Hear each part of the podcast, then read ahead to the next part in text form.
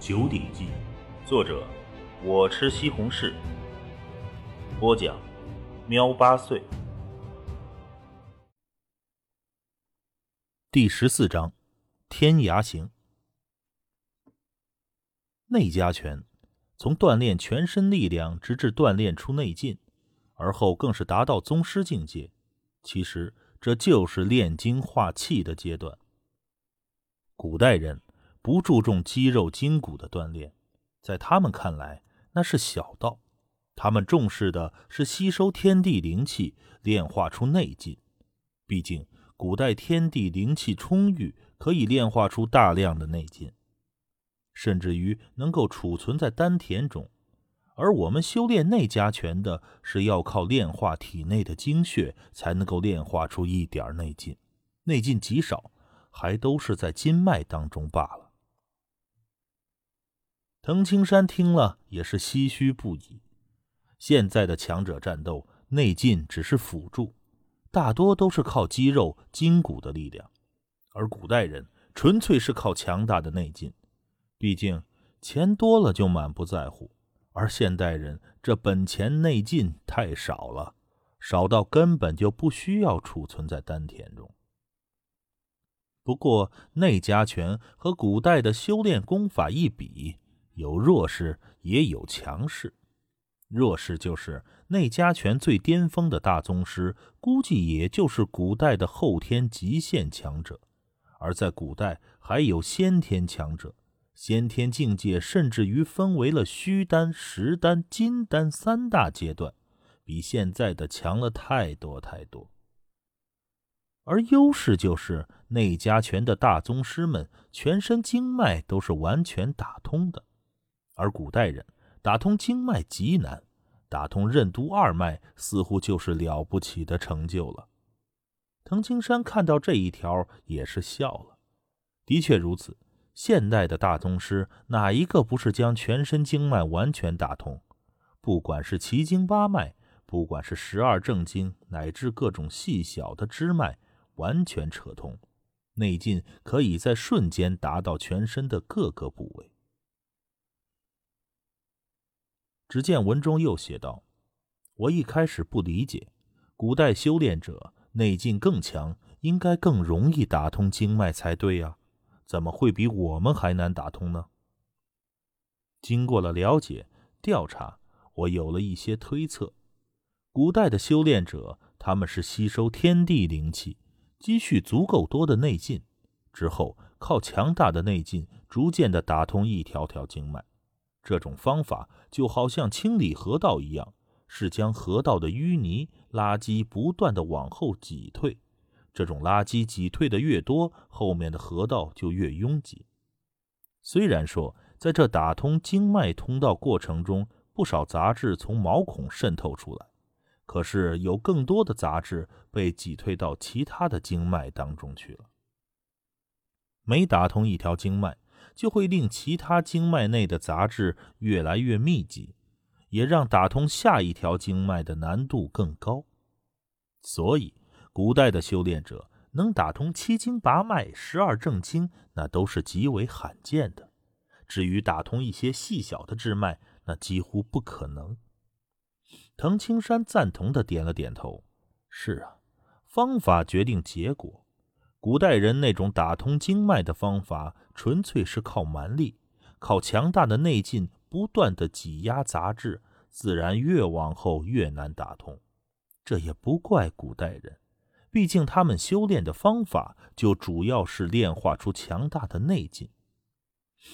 书中又写道：“可我们内家拳不一样，内家拳是锻炼身体的每一处，无论是肌肉、筋膜、骨头等等，都是在锻炼当中，连经脉也在刺激锻炼中，变得越来越宽广和坚韧。经脉内各处的杂质本来就不多。”随着锻炼，杂质逐渐的都从毛孔里渗透了出去。因为我们内劲稀少，根本不挤压。随着长年累月的修炼，杂质又不断的渗透出去，终有一天就能够打通全部的经脉，达到宗师境界。藤青山也笑了，他自己就是内家拳宗师，自然明白这一点。如果说古代修炼的方法是强行靠内劲挤退杂质，那现在的内家拳就是强化全身各个部位，包括经脉。那些各个连接毛孔的小经脉，在锻炼中，支脉的杂质早早就渗透出了毛孔，自然的，那些主要经脉内的杂质也会缓缓流入一些支脉，而后从毛孔内渗透出去，无声无息的透过一条条小的支脉，把所有的杂质渗透出去。可古代人呢，从一开始就在挤压。把大量的杂质挤压入了支脉中，令小支脉一下子就堵塞了。堵不如疏，就是这个道理。所以内家拳修炼，从打通经脉的角度而言，应该远比古代人修炼方法优秀。看到书中这个结论，藤青山非常赞同。毕竟古代人有几个能把所有的经脉都打通的？接着往下看，我有时候在想，如果有一位内家拳的宗师能够回到夏商周春秋战国那个天地灵气充裕的时代，全身经脉皆通，再修炼古代的各种秘法，那怕是成就不可限量。书的最后，这本民国的内家拳宗师显然是唏嘘不已，高手寂寞。那位柳侯神宗师在民国时期也同样站在了人间的巅峰。当他知道古代强者的修炼竟然还有先天三大境界，心中怎么可能不向往呢？藤青山看完柳神侯这一长篇的描述，内心也是感慨不已。可恨不能生在远古时代呀！藤青山暗叹。在这现代社会，他已经算是最巅峰的宗师人物了。可是，在遥远的古代，后天大成还只是普通高手，连先天的大门都没有摸到。那高手如云的时代，单单想想，藤青山就忍不住一阵热血沸腾。真不知道为什么从隋唐时期，天地灵气开始锐减。藤青山暗想道。随即，他继续翻阅着这本《千年记事》，而这本书的后面的确是一本记载了神偷门锻炼方法的书籍，讲述了猴拳从入门到宗师的锻炼方法。虽然有法可依，可是，一般人想练出内劲都极难，更别说宗师了。咦？藤青山翻阅到最后几张纸的时候，不由得吃了一惊。只见书中写道：“我神偷门曾传下数本古代秘籍，我一开始没将这几本秘籍当回事儿。不过经过调查古代修炼的秘密，我才知道这些秘籍都是真的。只是天地灵气锐减，这些秘籍已经没有用了。”不过，除了修炼的秘籍，还有一本我神偷门的绝顶轻功秘籍《天涯行》。这本古代秘籍不是修炼内劲的，而是纯粹的使用内劲的方法。我到达宗师境界也有二十年了，积累的内劲也算不少。尝试了一番，发现仅仅施展一次，内劲就耗了个精光。唉，只能感叹古代人的内劲。太浑厚了。藤青山看到这里，不由得苦笑。现代内家拳的宗师战斗，最多偶尔震出一股内劲，毕竟体内的内劲少，稀少到不需要储存。而古代，据说能将丹田充满，那是何等数量的内劲！文中又写：“我柳神猴最骄傲的就是身形灵活，速度快。”可是我发现，施展这天涯行虽然仅仅一次就耗光内劲，可是这速度实在太快。我不忍将这等秘籍就此消失，便记录在了本书的尾页。《千年记事》这本书最后几张纸，便是记载了这一门绝顶身法秘籍——天涯行。这本秘籍。在春秋战国或秦汉那个年代，或许很珍贵。可是，在如今这个年代，这本秘籍最多只能当成一个收藏品而已，实际用途已经极小。毕竟，施展一次就能令一个内家拳大宗师耗光内劲，那谁还敢用呢？毕竟，没了内劲，在战斗的时候可是极为危险的。这天涯行不知道有多厉害。藤青山仔细阅读起来，按照《天涯行》这本秘籍的描述，达到了先天金丹境界，施展着天涯行可以达到最高层次，咫尺天涯的效果。哎，浪费，太浪费了！藤青山仔细的观察了施展方法，不住的感叹。朝阳升起。藤青山居住的居民院落内，一道身影正踩着怪异的步子，水泥地面上正有着一个个凹陷的脚印。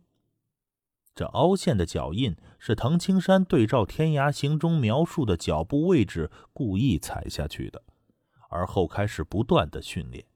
按照这秘籍中的记载，这《天涯行》最基本的一套步法看似简单，实则蕴含无尽的奥秘。藤青山按照顺序踩着这步法，渐渐的发现颇为奇特。从深夜踩到现在，踩的时间长了，他渐渐发现这步法中蕴含着特殊的规律。这种规律无法用逻辑来归纳，可是唐青山感受得到。光练这步法没用，还得以形意十二行锻炼出来的灵敏程度与之匹配。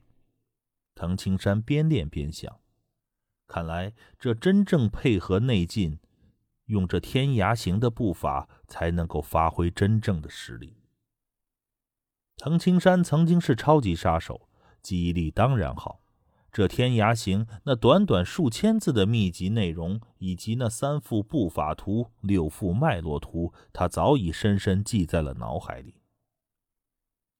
藤青山心中痒得很。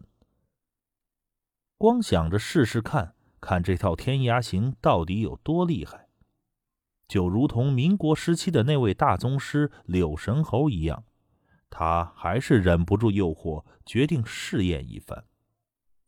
进入冲门，直行而下，经血海、地基、商丘，毁于大都，再返。藤青山的脑海中还清晰的记得运劲的方法，在体内内劲运转的同时。藤青山整个人仿佛化身为了一道闪电，猛地击射向了前方，咻的一声就消失在了院内。